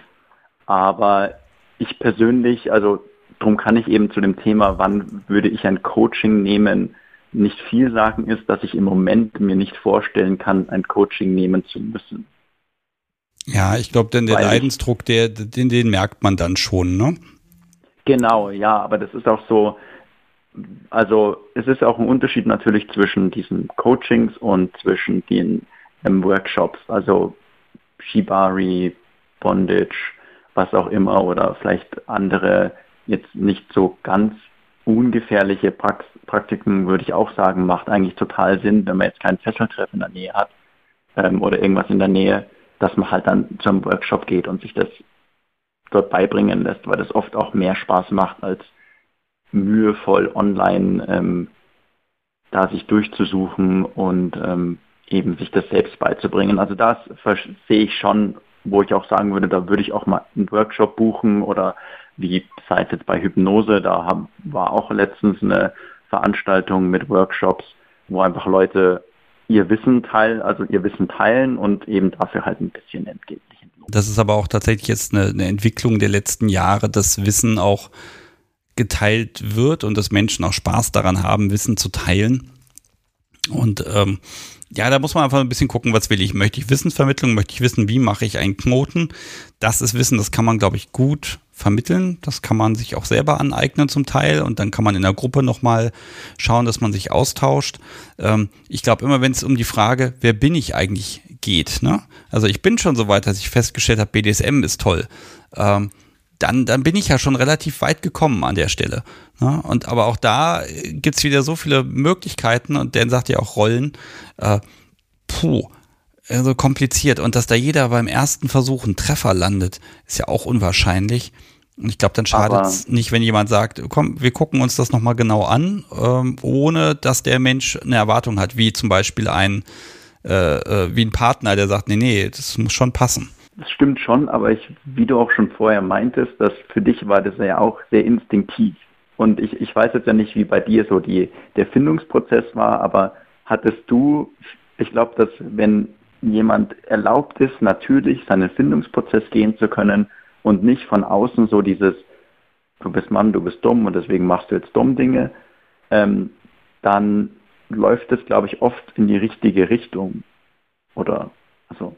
Wenn man die Freiheit hat, intuitiv zu sein, ne? Also wenn man, ähm, hm, wenn man keine Vorgaben von außen bekommt. Und ich habe aber empfunden in der Szene, äh, man man hat ja Menschen, mit denen man sich umgibt und orientiert und dann, dann folgt man dem ja so ein bisschen. Man guckt so ein bisschen, was funktioniert. Ach, guck an, wenn ich mich ein bisschen dominant verhalte, dann funktioniert das gut. Dann bleibe ich dabei. Ich glaube, da ist so eine Diskrepanz zwischen, ich habe ein Talent für etwas und ein, ich möchte etwas, also ein Bedürfnis. Ich glaube, das passt nicht immer so zusammen. Stimmt, ja. Und man muss halt aufpassen, dass man nicht äh, faul wird. Dass, dass man, nicht, halt ich habe nicht ganz verstanden. Dass man nicht faul wird, dass man nicht, wenn man seine erste Sache gefunden hat, so, hm, mir fällt, mir gefällt jetzt, sagen wir mal, Shibari gut und ähm, dann bleibe ich da und ich schaue mir jetzt aber nichts Neues an, weil was Neues anzufangen wäre wieder anstrengend. Ja. Also dass man halt sich nicht abgewöhnt, immer auch mal ins neue kalte Wasser zu springen. Und das ist ja auch das Schöne im BDSM, dass es einfach viele kalte Gewässer gibt. Ja, also ich glaube, man kann ein ganzes Leben mit BDSM füllen und dann hat man immer noch nicht alles gemacht und ausprobiert, was man wollte und man ist eh nicht angekommen. Und selbst wenn man in der Rolle ganz festgefahren ist, dann kann man nach 30 Jahren immer noch beschließen und jetzt will ich was anderes sehen und ausprobieren und fühlen. Da gibt's dann einfach nochmal neue Möglichkeiten. Also ich glaube, es endet eh nicht. Ne? Das ist doch schön. Und da, da ist es halt dann, also da war doch dieses Beispiel, wo ähm, die Folge mit der, der Dom-Verhauer wo rauskam, wo doch die, das Pärchen, wo sie ähm, ja. hauptsächlich Femdom war. Und das ist doch wieder ein Beispiel von, wo viel Außendruck da herrschte. So diesen Schritt zu wagen, wurde ja auch darüber geredet, dass der erste Schritt schon ein bisschen scary war. Sich, dass man halt aus seiner Rolle, in der man sich befunden hat, löst und was Neues wagt, sozusagen. Ja, es ist möglich, aber es hat da eben auch Überwindung gekostet, ne? Genau, ja, und da ist halt die Frage, sollte es Überwindung kosten? Oder müsste nicht eigentlich das Ziel von allen Leuten sein, dass es so, du bist dumm, toll, du möchtest jetzt dann nach zehn Jahren mal auf der Subseite sein, toll, du hast, kannst wieder was Neues ausprobieren, viel Spaß. Ja, wenn du den Menschen dafür findest, dann geht das gut. Ich glaube, da muss man auch unterscheiden zwischen Menschen, die, die spielen und ausprobieren und Menschen, die halt sehr fest verpartnert sind, ne? Weil Ne? Du ja. kannst ja deinem, deinem Gegenüber nicht das, was, was lieb gewonnen ist, einfach mal so eben wegnehmen. Ne? Also da, da spüre ich schon fast eine Verpflichtung, aber das führt jetzt tatsächlich ein bisschen zu weit. Oh je. Ähm, lass mal kurz, ähm, lass mich nochmal fragen, äh, weil, also vielleicht fürs Publikum, weil das können die natürlich nicht wissen. Also du hast, ähm, ich gehe nochmal ganz weiten Schritt zurück. Ähm, also du hast angefragt bei dem, bei dem Treffen, äh, ob ihr ein paar Kochlöffel haben könnt, weil ihr da am Kochen seid. Habt ihr genau. damit gekocht oder habt ihr damit die Küche verteidigt? Ähm, wir haben damit nicht gekocht, weil wir haben ja für 200 Leute gekocht und unsere Kochlöffel waren dann doch ein paar Nummern größer als ähm, die, die du mir dann geschickt hast. Okay, ich muss die also. Wurden, lagen aber neben dem Eingang und wenn jemand zu langsam geschnippelt hat, dann gab es Also doch nicht nur fürs Kochen. Ich muss mal gucken. Also ich muss also früher oder später XXL äh, Pfannenwender finden. Alles klar. Genau, wenn, wenn irgendwann wieder die Industrieküche angeworfen wird, dann müssen die einen Meter langen Brat- und Kochpfannenwender kommen. Ach, ich, ich finde das toll, dass du dich da hingestellt hast und hast gemacht und 200 äh, Menschen zu bekochen, das ist eine Menge Arbeit und äh, finde ich toll, auch dieses Engagement dann da einfach mit reinzuwerfen und zu sagen, hier, ich mache was, ich helfe mit, äh, finde ich immer super. Da von, von mir einfach mal so, so ein dickes Lob, finde ich immer gut, wenn Menschen sich beteiligen. Kann ich auch jedem empfehlen, der irgendwie halt sagt so, er, er möchte jetzt irgendwie in die Szene ankommen oder so, einfach Engagement zeigen, einfach Interesse zeigen an Menschen und auch eben an, sei es auch eben in der Küche oder so. Das ist halt, wenn Menschen merken, dass man Interesse hat, dass man auch bereit ist, eben dafür was zu tun, dass es einem ernst ist, dann ist das eigentlich immer ein guter Start, Gespräche zu führen und neue Leute kennenzulernen. Definitiv. Also klar, mach was und dann kommst du auch in Kontakt. Und äh, ja, dann, dann wird das. Ähm, Pass auf, ich werde jetzt die Sendung so ein bisschen zu Ende moderieren, weil äh, wir haben, es geht schon wieder technisch irgendwie. Ne? Also es gibt Menschen, die können uns wieder hören. Ich wusste gar nicht, dass so ein Reboot vom Stream funktioniert. Ähm, aber es hört uns ehrlich gesagt kaum noch einer zu, weil die haben natürlich nach fünf Minuten gesagt, das mögen wir nicht mehr. Ähm, ich bedanke mich jetzt bei dir ganz herzlich dafür, dass du A angerufen hast B, dass du ja dich engagierst und auch deine Sichtweise, äh, die, dass du diese Offenheit hast, behalt die bitte. Ne? Zu sagen, ich mache und gucke, was mir gut tut, das finde ich immer wieder schön und das ist nachahmenswert. Ja, ähm, ebenfalls vielen Dank. Also ich bin ein, äh, ich höre deine Podcasts sehr gerne und finde auch immer das alles super. Und ja. eben noch für das Care-Paket und die Pfannenwender. Ja, da bin ich natürlich immer spendabel. Ich habe ja auch genug Werbung mit dazu geschmissen. Ne? Das darf man ja immer genau. nicht vergessen. Das ist nämlich einmal als super Gelegenheit, einen Umschlag auch voll zu machen. Die, die werden auch an den Mann und an die Frau gebracht. Sehr gut. Da freue ich mich. Vielen, vielen Dank. Gut, dann wünsche ich noch einen schönen Abend. Dankeschön, dir auch. Tschüss. Ciao, ciao. So, liebes Publikum, die Menschen, die noch da sind, es sind nicht viele, äh, Expadom war das. Tja, jetzt müssen wir das Konzept heute ein bisschen umbauen. Erstmal verkünde ich, wer hat denn hier den Funwender überhaupt gewonnen? Das muss auch gesagt werden, nämlich Latexboy 3 heißt er im Chat. Äh, herzlichen Glückwunsch. Von dir brauche ich eine Adresse. Ich glaube, den alten hast du auch schon. Dann gibt es jetzt den neuen noch gleich mit dazu. Fängt jetzt also von vorne an. Wir müssen jetzt einfach mal schauen, hm, wie ich das heute hier zu Ende bringe, weil eigentlich hätte ich gerne ein bisschen weiter gesprochen und ein, zwei Menschen im Chat haben auch geschrieben, ja, ich würde vielleicht doch noch anrufen. Das klappt heute leider alles nicht. Ja, so ist das eben, aber das ist ja eine schöne Live-Sendung, können auch mal schief gehen. Äh, ich mag mich trotzdem nochmal ganz schnell bedanken für ganz tolle Unterstützung. Äh, einmal äh, vielen Dank an Wilke und Markus. Die beiden haben das Podcast-Konto ein bisschen beglückt. Und Elfe hat ein Paket geschickt. So kann, wusste ich auch vorher nicht, dass das kommt. Ich habe mich auf jeden Fall sehr gefreut über Gin und Kaffee. Dankeschön, das sind die zwei Zutaten in diesem Haus, die niemals leer gehen dürfen. Toll. Vielen, vielen Dank. Es war eine riesen Überraschung tatsächlich und ich habe mich einfach gefreut. Auch die Karte, die dabei war, die war ja wirklich voll geschrieben bis zum geht nicht mehr. Danke, danke, danke. Das motiviert unfassbar und das macht einfach richtig Spaß hier, ja, sorgenfrei zu podcasten. Und jetzt habe ich noch ganz viele Dinge hier auf meinem Zettel stehen, aber ganz ehrlich, wenn die Technik heute nicht so will und wenn das hier auch so wackelt mit dem Stream, dann müssen wir einfach nächste Woche weitermachen. Das heißt, ihr die Unvernunft live und zwar am Stück und ohne technische Probleme, als ob es das jemals gegeben hätte, wird es am 7. Oktober wieder geben, um 20.30 Uhr. Thema habe ich noch keins, Ideen, was wir da machen, habe ich auch noch keine, aber das macht nichts. Das ergibt sich in der Regel immer von ganz allein, denn ich habe ja das beste Publikum der Welt und äh, ich sehe es ja gerade auch im Chat, ne? Man können, der Stream geht wieder, wir können wieder rein und so. Äh, ihr seid da echt hartnäckig. Das finde ich klasse. Das macht immer wieder Spaß und ich hatte eine wirklich eine Podcast-lastige Woche. Ist einfach schön. Deshalb wünsche ich euch einfach noch eine tolle, kinky Zeit jetzt einfach. Und dann hören wir uns wieder am 7. Oktober. Und ein paar Tage später erscheint dann auch die nächste Folge. Die ist nämlich schon geschnitten. Ich war fleißig. Ja, und dann gucken wir mal. Okay, ihr Lieben. Habt eine schöne Zeit. Schönen Abend. Jetzt kommt das Intro noch ein bisschen. Macht's gut. Bis zum nächsten Mal.